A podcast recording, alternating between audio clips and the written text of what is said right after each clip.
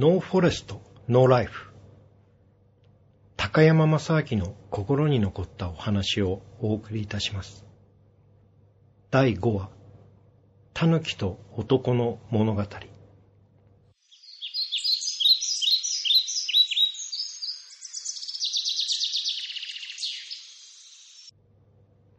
生きるために食べよ。食べるために生きるな。ベンジャミン・フランクリン。昔々あるところに怠け者の男が住んでいました。男は働くことが大嫌いで、いつも楽をすることばかり考えていました。ある日、山から降りてきた一匹の狸が男の前に姿を現し、男に向かって質問しました。ねえねえ、仕事って楽しい？それとも大変？男は不機嫌な声で答えました。そりゃ大変に決まっているだろう。どうしてそんなに大変なことするの？仕事しなきゃご飯食べられないからさ。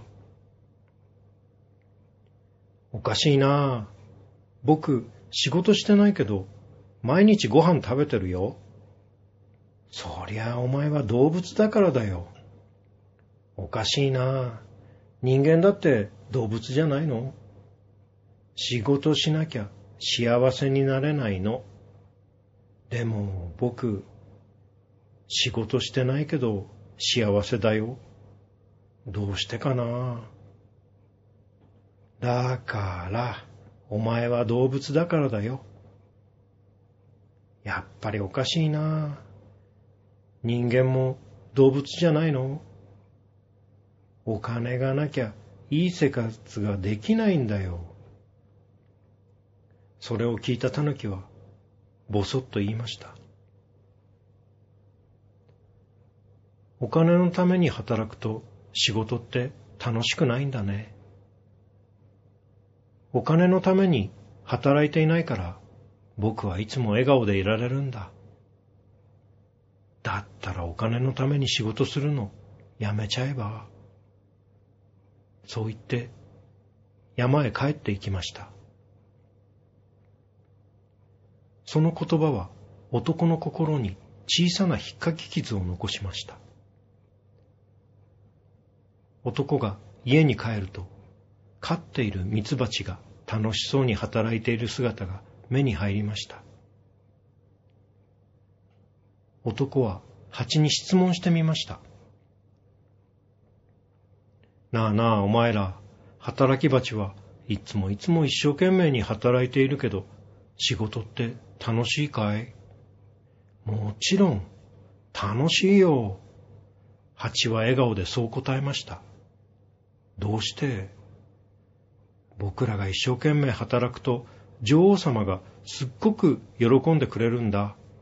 それに僕らが頑張って働くと、綺麗な花がいっぱい咲くんだよ。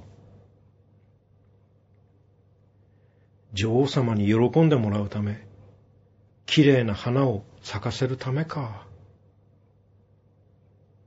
僕らは女王様を喜ばせることが大好きなんだ。それに綺麗な花を咲かせることは僕たちの使命なんだ。大好きか。使命か。男は考え込みました。家に入ると、そこには男の母親がいました。母親は体が病弱で痩せていましたが、いつも笑顔を絶やさない人でした。男は母親に尋ねてみました。なあ、母さん。母さん、俺が小さい時からずっと働き詰めだったけど、辛くはなかったの？すると、母親は笑顔で言いました。いいえ、これっぽっちも辛いなんて思ったことはなかったよ。どうして？どうしてって、そりゃ、かわいいあんたたちのためだもん。その言葉が男の心に深く突き刺さりました。こんな自分のために母さんは愚痴一つ言わずにいつも笑顔で働いてくれてたんだ。きっと苦しいこともあったよね。辛いこともあったよね。男の目から涙が溢れてきました。俺が母さんに楽をさせてあげよう。今までありがとう。男は気づいたのです。人は自分のためには頑張れないことも、愛する人のため、誰かのためにだったら頑張れるということを。一年経ったある日、再び狸が男の前に現れました。ねえねえ、仕事って楽しい？それとも大変？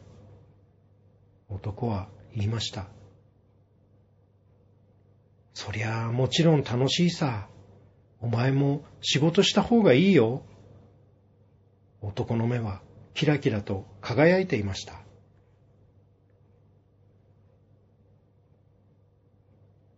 働く人には三つのステージがあるそうです。お金のため、ご飯のために働くライスワーク。その仕事が好きで働いているライクワーク。そして、自分の使命だと思って働いているライフワークです。